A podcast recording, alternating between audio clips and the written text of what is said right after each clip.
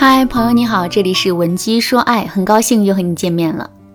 包贝尔和辛芷蕾主演的电影《我的女友是机器人》中啊，有这样一段经典的台词：“你看吧，男人就是这样，刚开始的时候你怎么都好，能吃是福，能喝是豪爽，胡闹是撒娇，吃醋是可爱。后来呢，所有这些美好的形容词都变成了不节制、没有分寸和无理取闹。”不得不说，这段话确实扎中了很多姑娘的心，同时，它也让我们明白了一个深刻的道理：这世上任何一个美好的形容词，都会对应着一个不好的词。我们做出的任何一个举动啊，也都会有正反两种解读。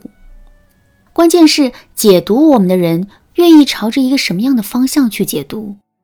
回到感情中，为什么结婚之前两个人的恋爱过程啊，会时刻充满着美好呢？这是因为此时的男人更愿意以一种欣赏的眼光去看待我们。可是结了婚之后呢，两个人日日夜夜的守在一起，彼此之间的激情啊，很容易被耗尽。在这种情况下，男人就会更容易看到我们不好的地方了。基于这个原理呢，在现实生活中啊，我们就会产生很多不好的体验。比如说，我们会发现男人在婚后变得对我们越来越挑剔了。以前呢，我们做可乐鸡翅的时候，把锅烧糊了，他都不会说什么。可现在啊，即使我们为他做了一大桌子的饭菜，他还是会各种挑肥拣瘦的。不是这道菜烧咸了，就是那道菜做淡了。总之啊，他是越来越不好伺候了。另外，我们还会发现，男人似乎变得对我们越来越不上心了。以前我们大半夜想吃麻辣烫，他能跑出好几条街，就是为了能满足我们。如今我们生病了，他连杯热水都不愿意给我们倒。这样的事情发生多了之后啊，我们就很容易会对男人失望，甚至还会开始怀疑这段感情的意义。但其实想让男人待我们如初见，这一点并不难办到，只要我们能够改变男人的认知就可以了。改变男人在哪些方面的认知呢？第一点，我们要让男人意识到。我们是他永远都不能完全征服的女人。男人是一种目标感极强的生物，达到目标之前啊，他们的内心会充满着动力，甚至他们还会委曲求全、蛰伏待机，只为最终能实现目标。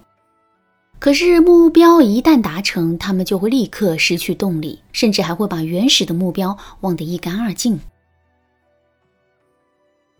为什么在恋爱阶段啊，男人愿意以一种欣赏的眼光来看待我们呢？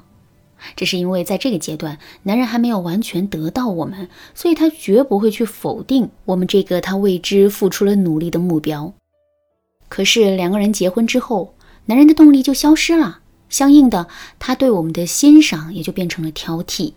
所以啊，想让男人待我们如初见，我们就要想办法让他永远都无法完全得到我们。怎么才能达成这个目的呢？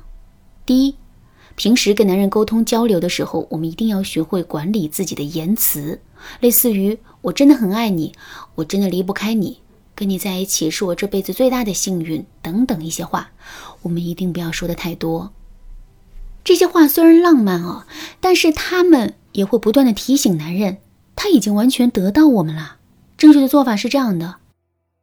我们可以把每一句话的前面呢，都加上一个前提条件，比如，我们可以这么对男人说：“你是目前为止让我觉得最佩服的男人。如果你能做到一如既往的对我好的话，我是不会离开你的。”听到这些话之后啊，男人就会意识到他并没有完全得到我们。如果他放弃了努力，我们就会离他而去。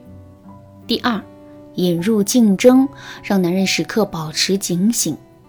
一个猎人打到一只猎物之后，他就会把猎物扔进山洞，然后再拿起猎枪，急匆匆地去寻找下一个猎物。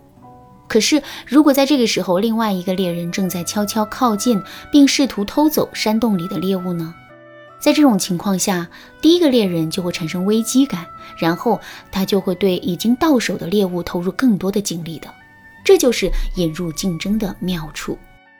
其实啊，引入竞争的方法还是有很多的。比如，我们可以在生活中多交几个异性朋友，平时啊没事的时候就约他们一起出来吃吃饭、K K 歌。我们还可以在男人面前时不时的就编织几个某某同事好像对自己有意思的绯闻。这些消息听得多了，男人内心的危机感呢，肯定会变得越来越重的。那有了这个前提之后，他肯定会对我们更上心的。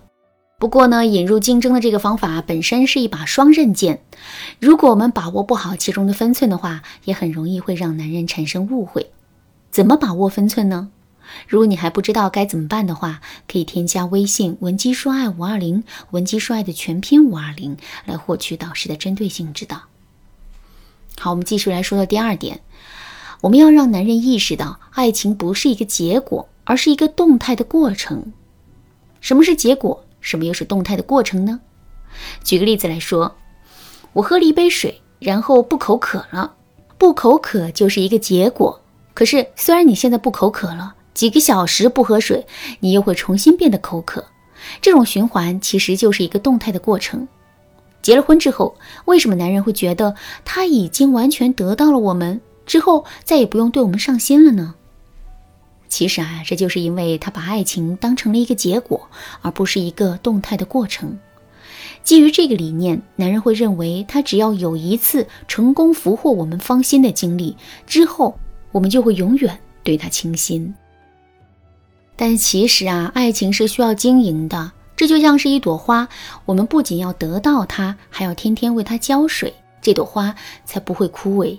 所以，我们一定要把这个意识灌输给男人。怎么灌输呢？很简单，我们只需要多给男人讲一些发生在自己身边的婚姻失败的案例，然后呢，再给男人分析出原因就可以了。